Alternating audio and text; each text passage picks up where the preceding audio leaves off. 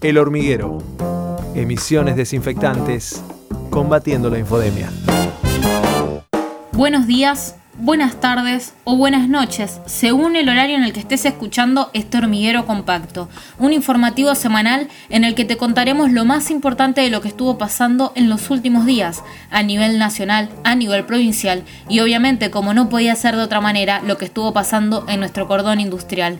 Claro, con nuestra impronta, con nuestra forma de ver las cosas, con la forma de leer la realidad que tiene la radio comunitaria FM por Yahoo. Mi nombre es Sofía Fernández y voy a estar acompañada como siempre de un gran equipo. Enzo Di Francisco Matiucci, Cielo Lobos, Analia Puricelli y Flavia Campeis. En esta primera emisión del Hormiguero Compacto estaremos mencionando algunas de las noticias más importantes de estas semanas, como por ejemplo el nuevo capítulo que se abrió en la historia de la hidrovía luego de que el gobierno nacional oficialice en el boletín la licitación corta.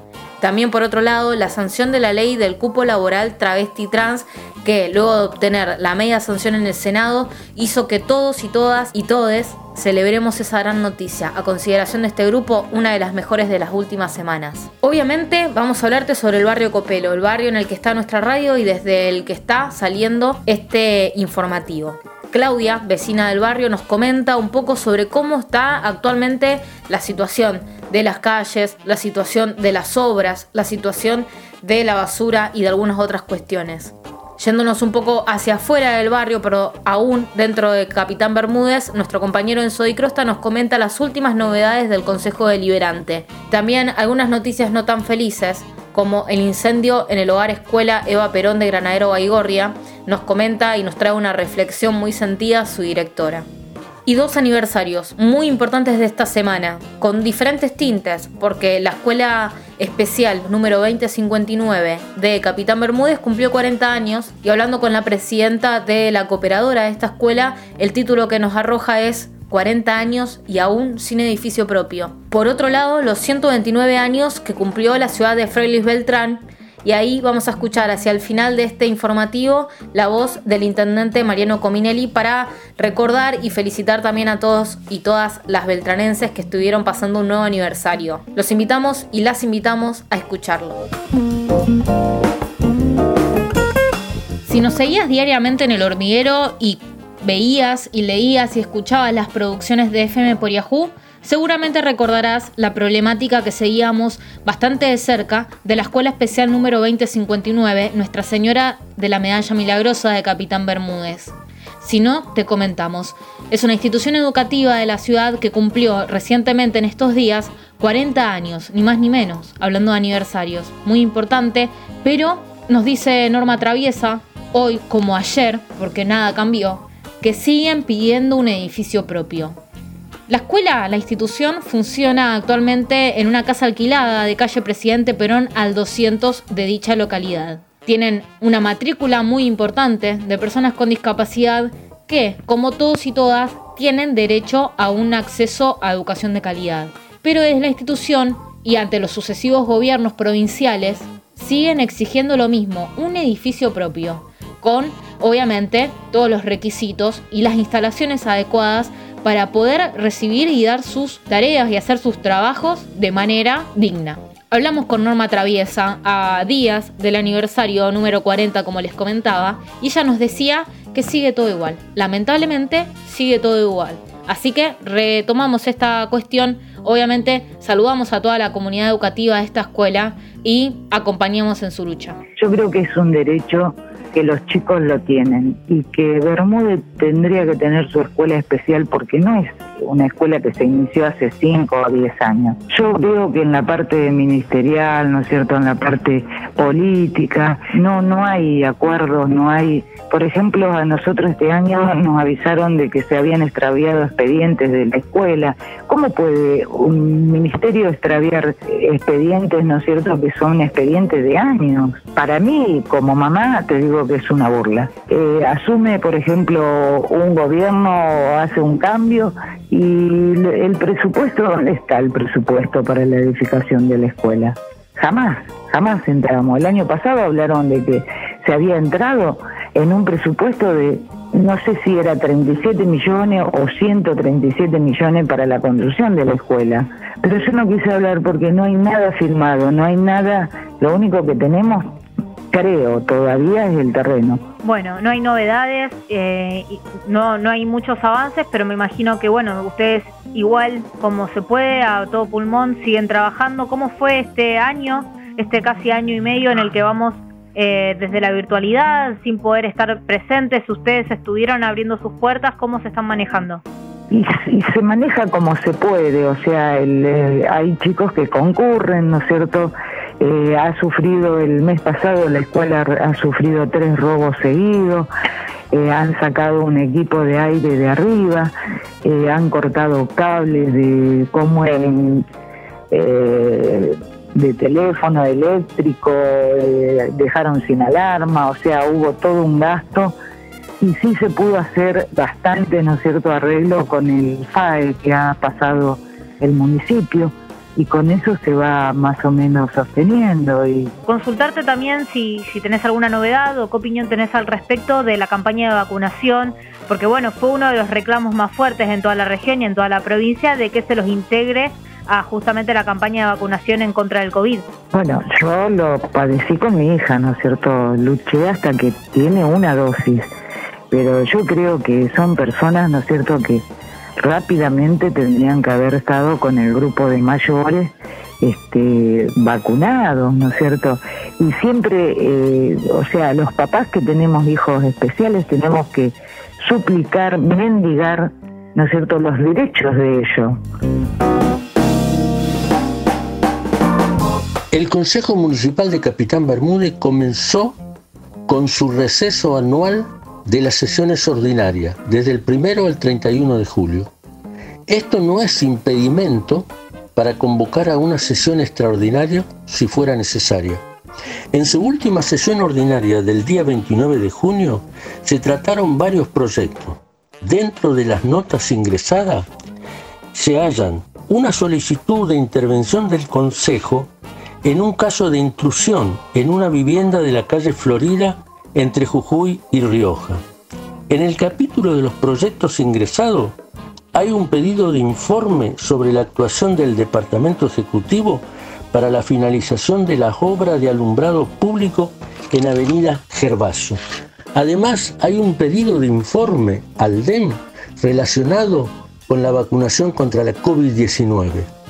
También se presentó un proyecto de ordenanza para crear un programa municipal llamado Abandono Cero con el fin de concientizar la tenencia responsable de mascota.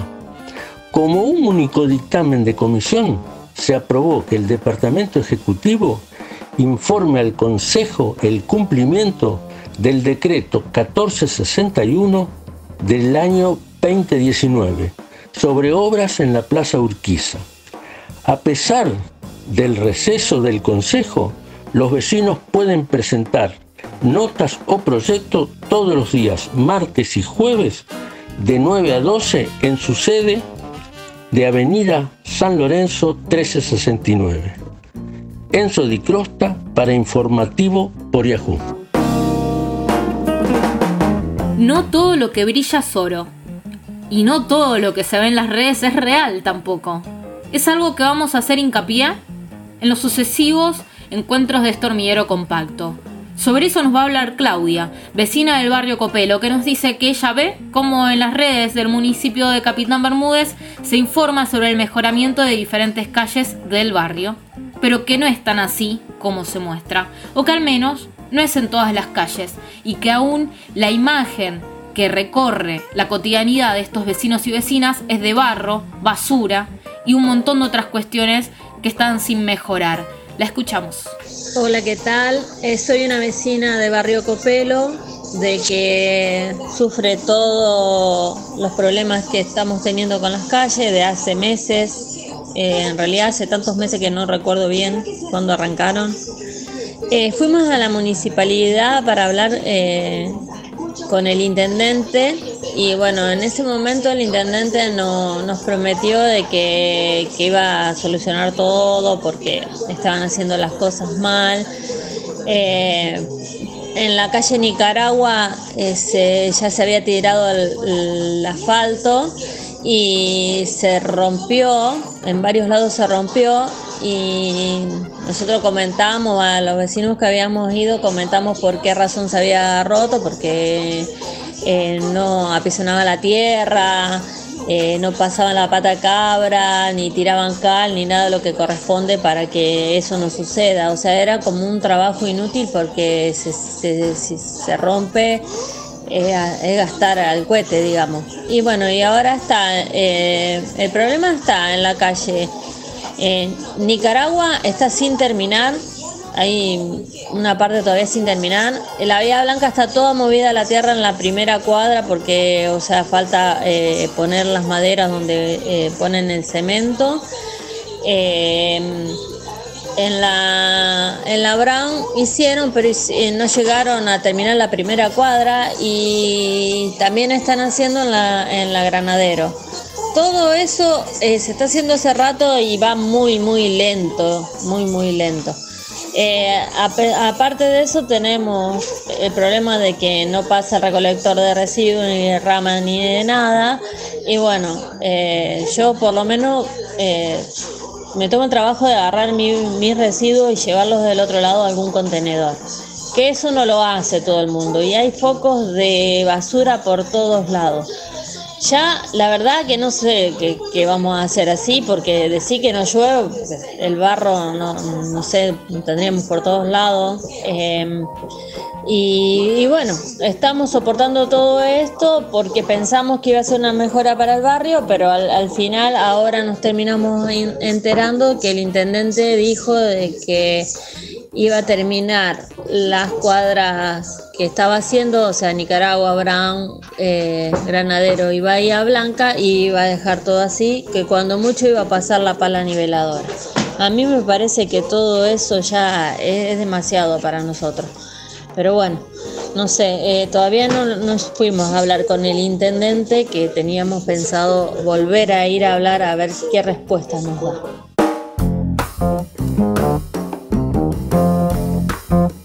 En Argentina, el cupo laboral travesti trans ya es ley.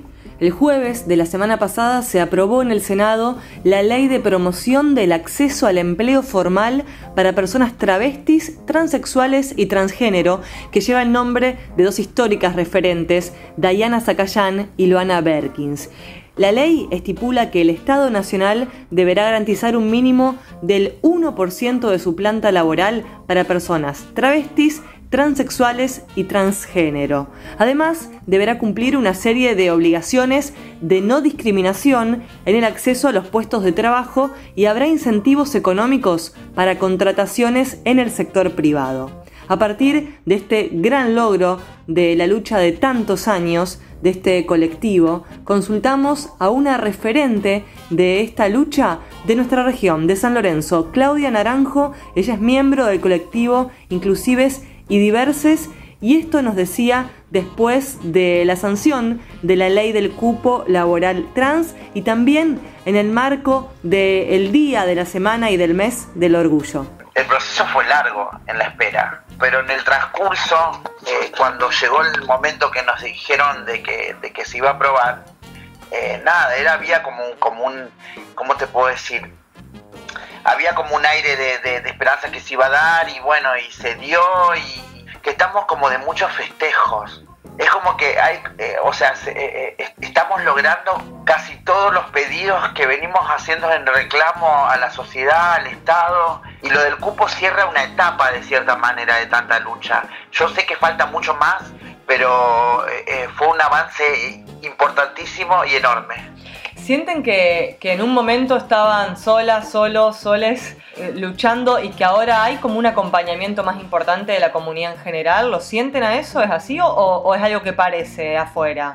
No, no, no parece, porque si yo te puedo, yo puedo remontarme a 10 años atrás, no me hubiese imaginado que, por ejemplo, los canales de aire pongan una bandera del arcoíris siquiera en una presentación, propaganda o, como se le quiere llamar. Y, y, en eso, puntualmente yendo a la ley del cupo laboral trans, bueno, vos ya lo venías experimentando, si se quiere, con lo que iba pasando en la zona eh, hemos hablado de eso, ¿no? Eh, tal cual. ¿Cómo? Yo en un momento que estoy trabajando eh, y que entré a trabajar acá en la municipalidad, nada, empecé a entender de que, de que era real y que estaba pasando, porque yo pensé que no, no iba a tener oportunidades a mi edad y bueno, y llegó.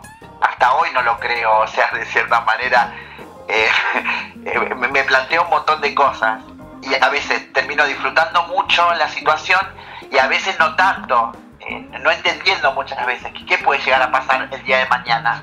Para repasar un poco, el cupo laboral trans se aprobó en San Lorenzo cuando... hace un año, sí, sí, sí, hace exactamente un año.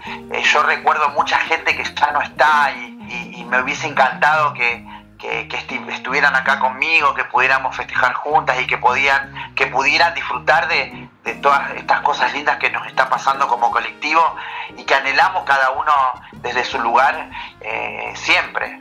Esto que decís de respecto a gente que ya no está es justamente porque la expectativa de vida de las personas trans siempre fue muy por debajo de, de personas no trans, ¿no? Sí, tal cual, tal cual. Nuestra expectativa de vida es entre los 35 y 40 años. Vos imaginate que nuestra vejez empieza a partir de los 30 como personas trans.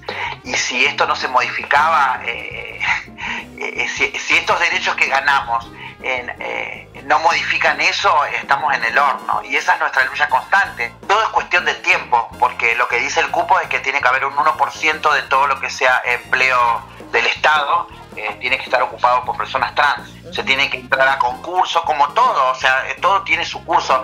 Lo que pasa es que cuando las leyes están hay que implementarlas. Eh, hasta el último suspiro que tenga de vida, seguir luchando, seguir luchando por nuestros derechos. Desde el día en que me tenía que agarrar de las mesas de un bar para que no me saque la policía, terminar en un calabozo en moralidad pública en Rosario o en alguna comisaría eh, con recuerdos de chicas, estando en el piso sentadas esperando que nos den la libertad. Eh, siempre nos trataron como delincuentes, siempre nos trataron con desprecio y, algo que se tenía que ocultar o que no tenía que existir más. Pero yo aún sigo existiendo y voy a seguir existiendo y voy a seguir reclamando que se me trate como corresponde, como un ser humano.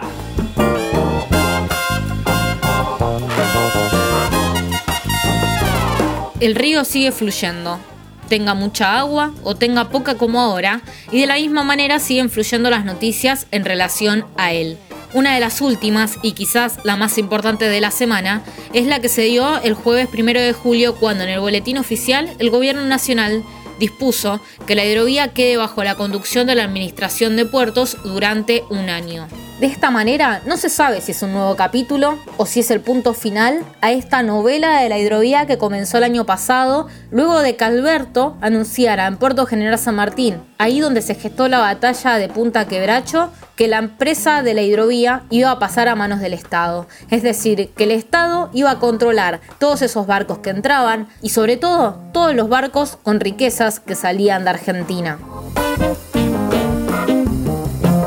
La primera arma de dominación es el empréstito. La segunda es el dominio de las rutas marítimas comerciales, decía hace muchísimo tiempo Scalabrini Ortiz, pero todo parece seguir igual. Vamos a ver qué pasa en este nuevo episodio de la historia de la hidrovía y quien nos da un pantallazo es Alexis Guerrera, el ministro de Transporte, que se refirió a la actual situación. Eh, es cierto, hay un primer decreto a la firma del presidente que faculta mm, a la AGP, Administración General de Puertos, a realizar lo que nosotros llamamos eh, la licitación corta. ¿Qué significa la licitación corta? Con el objeto de darnos el tiempo suficiente para la confección de la licitación larga, que es la que incluiría las nuevas obras que plantea no solamente el sistema de, la hidrovía, sino que también son las obras necesarias que plantean los gobernadores y demás. Ese decreto eh, nos va a permitir lanzar una licitación que es por 12 meses y que, como te decía, va a estar en cabeza de AGP, pero que no altera y modifica lo que es la obra de lo que hoy se viene haciendo. El miércoles pasado por las tardes nos enteramos de una triste noticia. El incendio en unas de las partes de las instalaciones del hogar escuela de la ciudad de Granadero Baigorria. La directora del establecimiento educativo, Andrea Garnica, nos relata lo sucedido.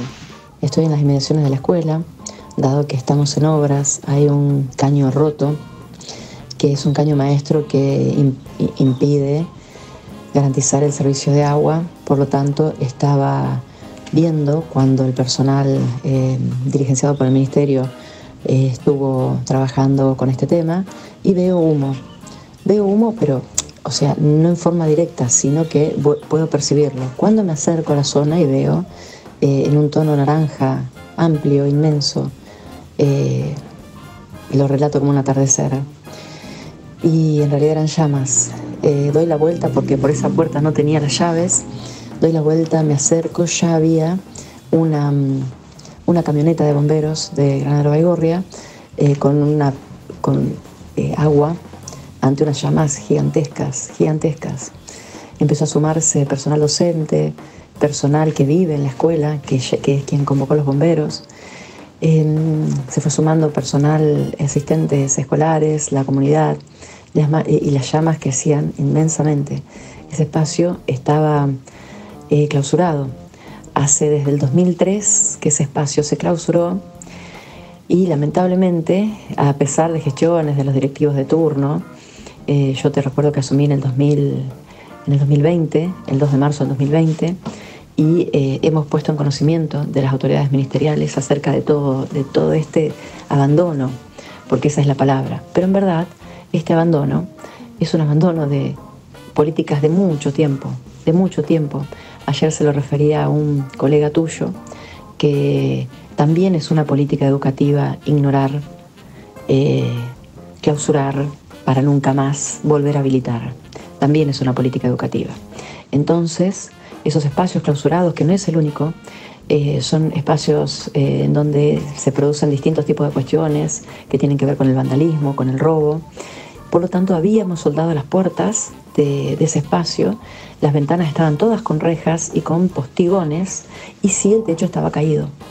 Entonces, eh, el techo tenía unas llamas inmensas y si bien sigo esperando las pericias, eh, todo apuntaría a que fue arrojado algo. Ese lugar había, había sido destinado a dormitorios hasta el 2003. También la parte que tenemos caída por la cual tememos actualmente después de este siniestro, también son dormitorios, Sofía. Esto hizo que cada vez achiquemos más nuestra capacidad de albergar niños. El hogar escuela es una modalidad educativa, no solo es una escuela más.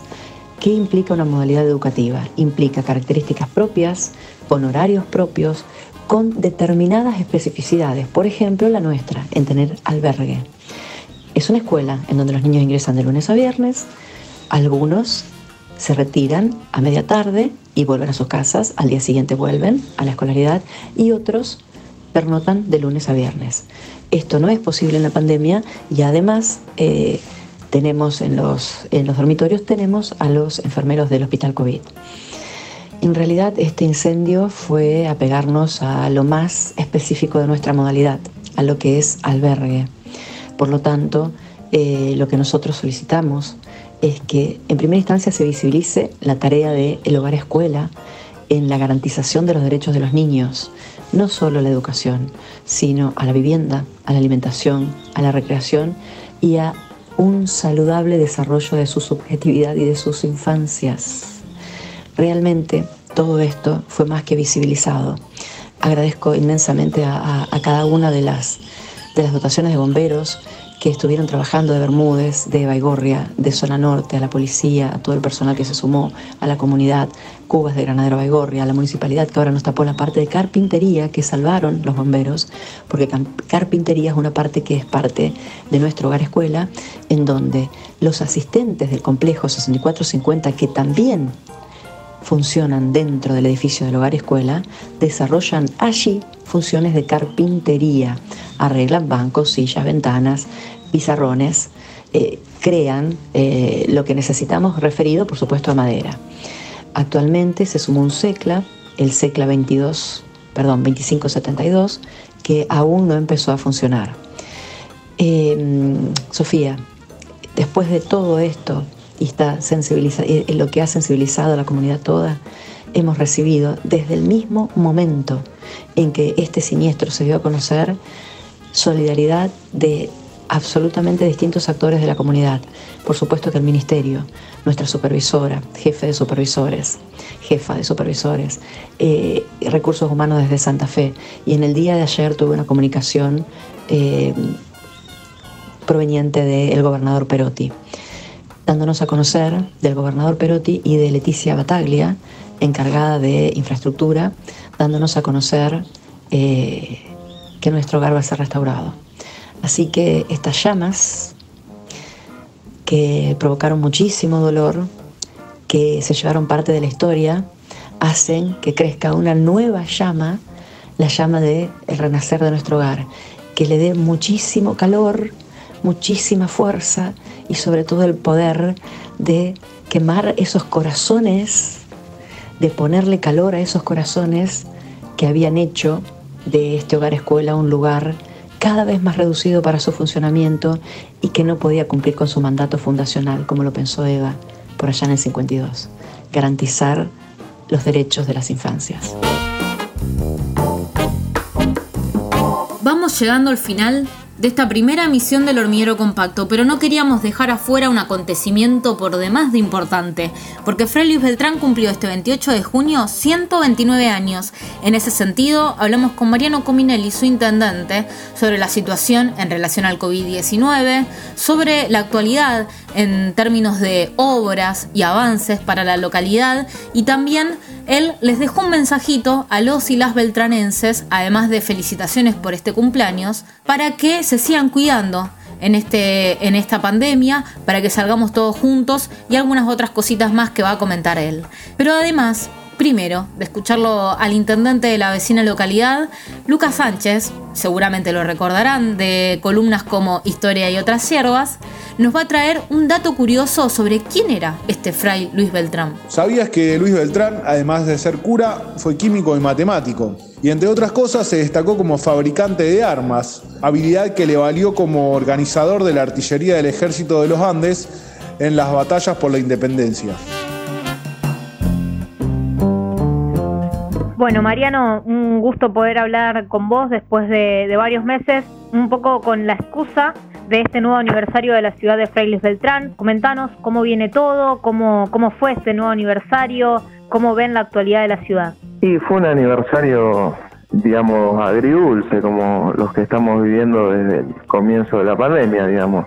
Por un lado, la, la alegría de, de poder festejar el cumpleaños de todos los beltranenses y un poco el dejo de tristeza de, no poder festejarlo como, como nos merecemos, ¿no? Porque, porque bueno, la, la, pandemia nos ha impuesto un montón de restricciones que, obviamente hay que cumplir y que nos mantiene alejados, digamos, eh, físicamente alejados. Pero bueno, por otro lado, eh, todos los vecinos de, de nuestra ciudad demostraron su, su cariño, digamos, a través de, de las redes sociales y, demás, ¿no? Lo que hace pensar y nos deja la esperanza de que saliendo de, esta situación grave que nos ha tocado y nos toca vivir, seguramente vamos a tener un encuentro eh, muy muy lindo, eh, multitudinario, en donde nos podamos reencontrar ¿no? y, abrazarnos y, hacer todo aquello que, hemos perdido por la pandemia. Bueno, ya que das el pie a ese, a ese tema, a ese tópico que obviamente eh, ocupa casi toda la agenda política y social de, de, todo el país, consultarte cómo venís evaluando y analizando la, la gestión política y, y de salud de, esta pandemia en Fray Beltrán y también obviamente en la región? Mira, em, la verdad que es un, viste, en primer término un hecho inédito, ¿no? A nivel mundial. Em, concretamente en estos momentos em, estábamos y estamos atravesando el segundo pico. es y fue muy duro, creo que muchísimo más duro que el pico de, de, la anterior etapa, eh, con un, virus que, adquirió mayor gravedad en cuanto a las consecuencias eh, que ha generado en la salud de las personas y también eh, en cuanto al ritmo de contagio, ¿no? Sin embargo, lo que nosotros podemos advertir desde, desde el centro de salud municipal, principalmente a través de lo que son los hisopados que, realizamos en nuestra ciudad todas las semanas, es una franca disminución. para que vos te tomes dimensión, nosotros hisopábamos los martes y los viernes alrededor, en el pico de, este, de esta segunda ola, entre 150 y 140 personas por martes y por viernes.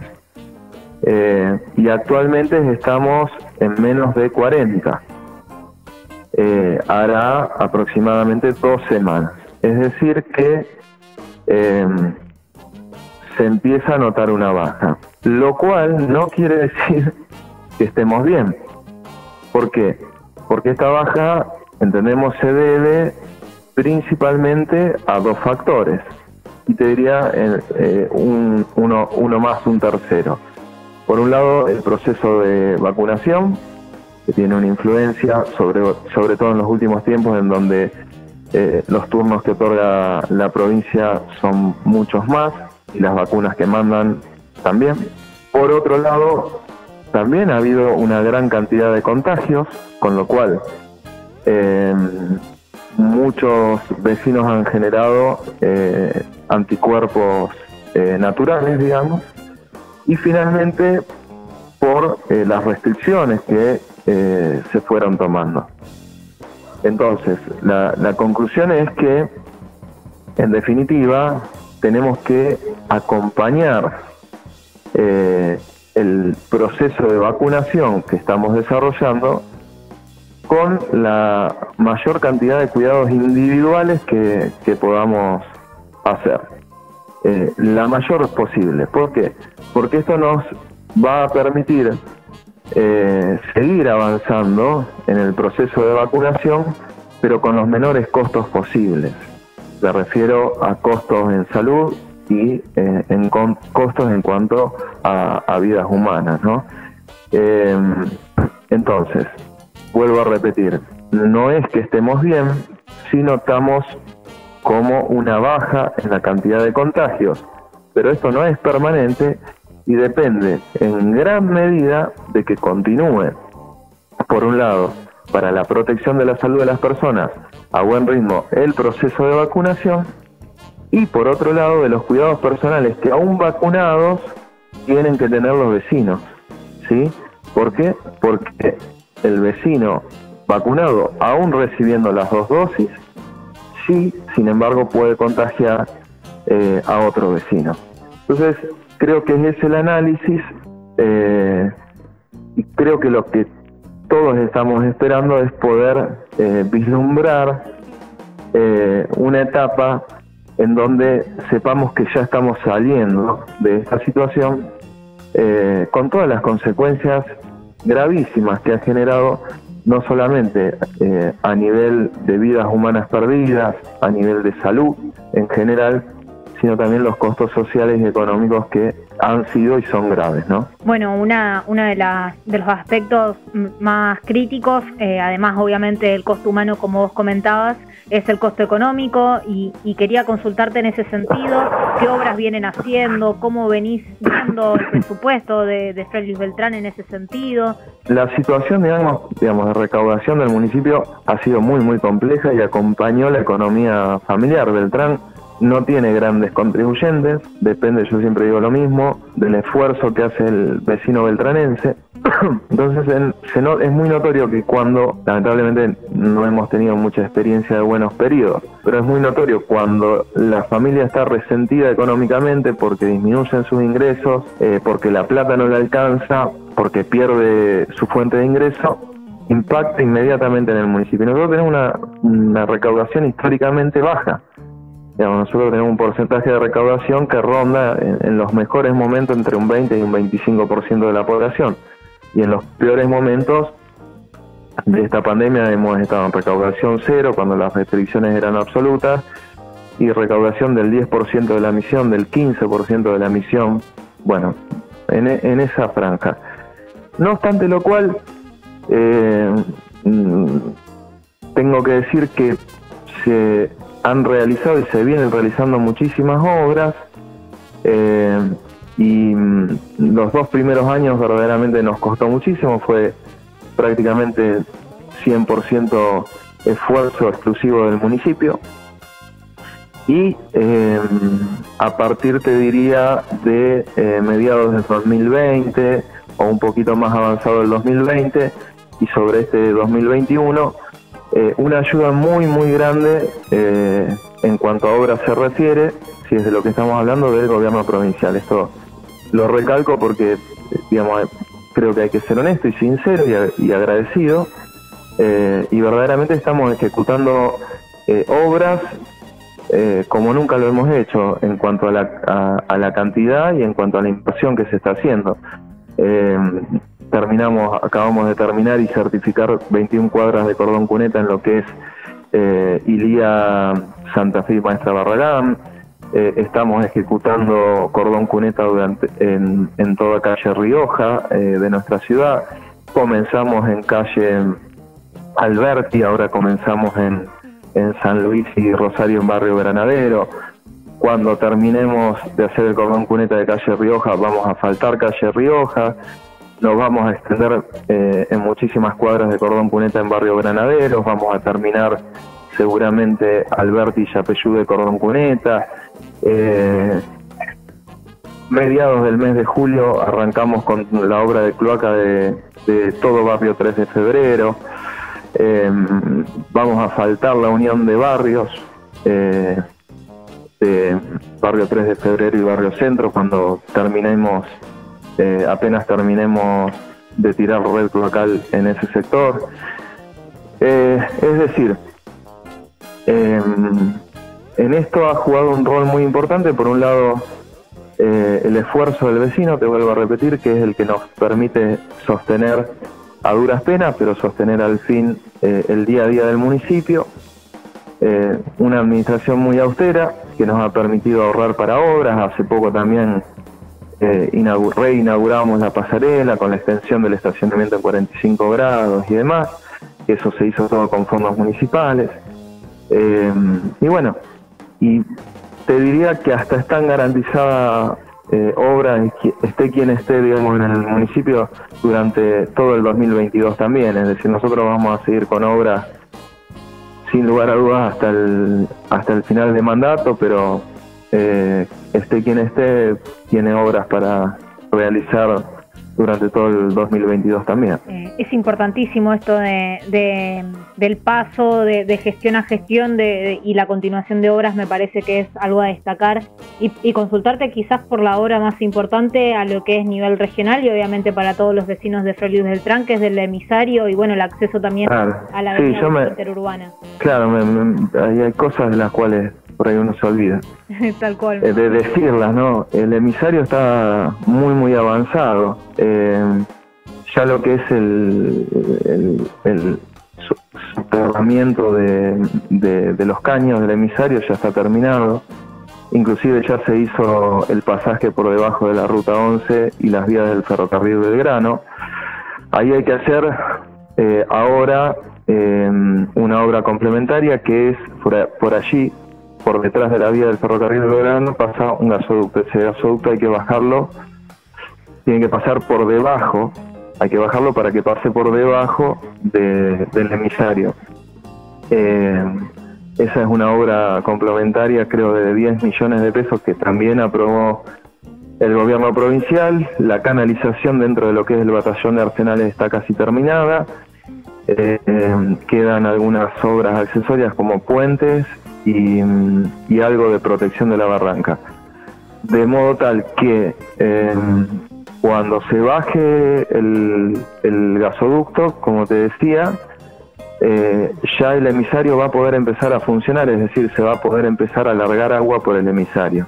Ahora se están ejecutando los alcantarillados a un, a un buen ritmo, pero se tapan, es decir, se hacen y se tapan porque antes de empezar a largar agua, Litoral Gas pide esa obra complementaria que te decía sobre el gasoducto.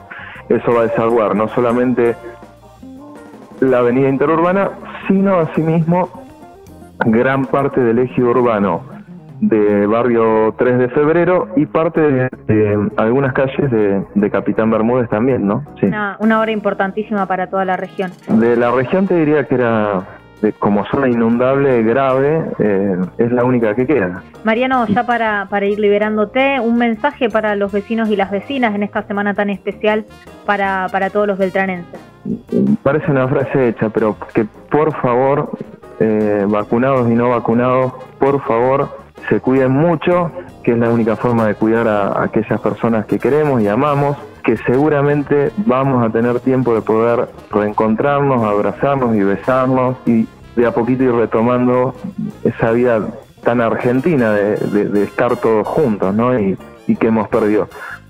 Pero que hagamos ese esfuerzo último que nos queda para no, no, no seguir sufriendo eh, y teniendo grandes costos. Que todos los esfuerzos que, que, podemos hacer, que lo, lo hagamos ahora que, derrochemos toda nuestra fuerza ahora, eh, así llegamos a buen puerto con los, menores costos posibles, sobre todo digo a, nivel humano, ¿no? Eh, no todo lo vamos a poder evitar, pero mientras más esfuerzos hagamos, seguramente vamos a tener mejores resultados. Y, y, que confío plenamente en que cuando empecemos a salir de esta situación de pandemia, que tantos años nos produjo.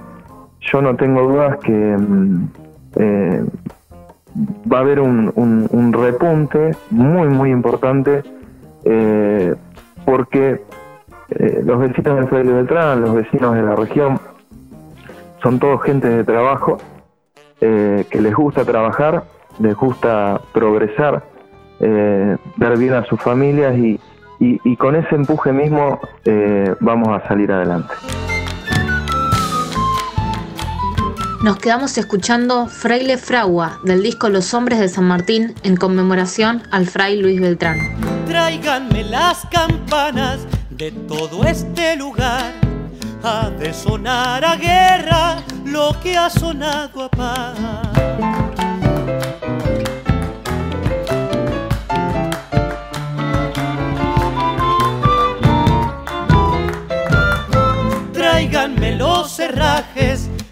Bisagras, las rejas, los puntos de bodegas y todas las escuelas.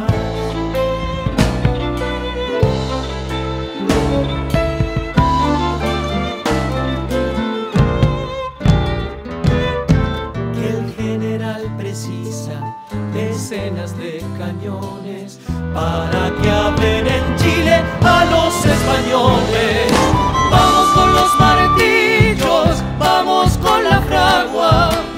Vamos que falta poco para forjar la patria. Golpe a golpe paisano, golpe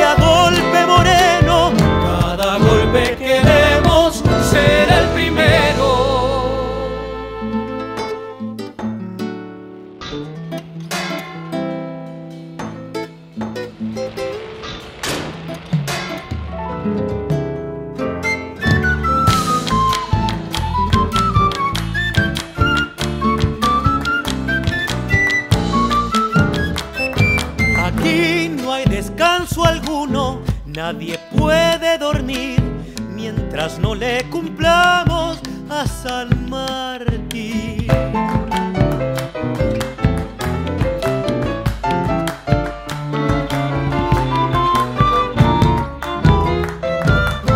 Color de fuego eterno, el fuego alumbrará las llamas de una fragua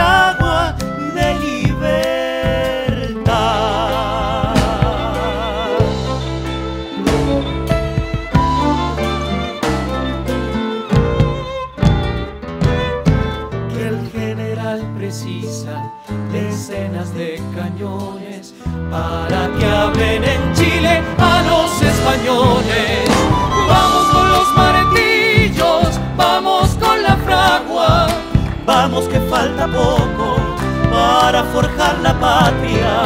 Golpe a golpe, paisano. Golpe a golpe, moreno. Cada golpe que demos será el primero. Nada es casualidad, mucho menos un recorte de noticias. Esto es algo de lo que nos pareció lo más importante de la semana. Nos volvemos a encontrar el viernes que viene.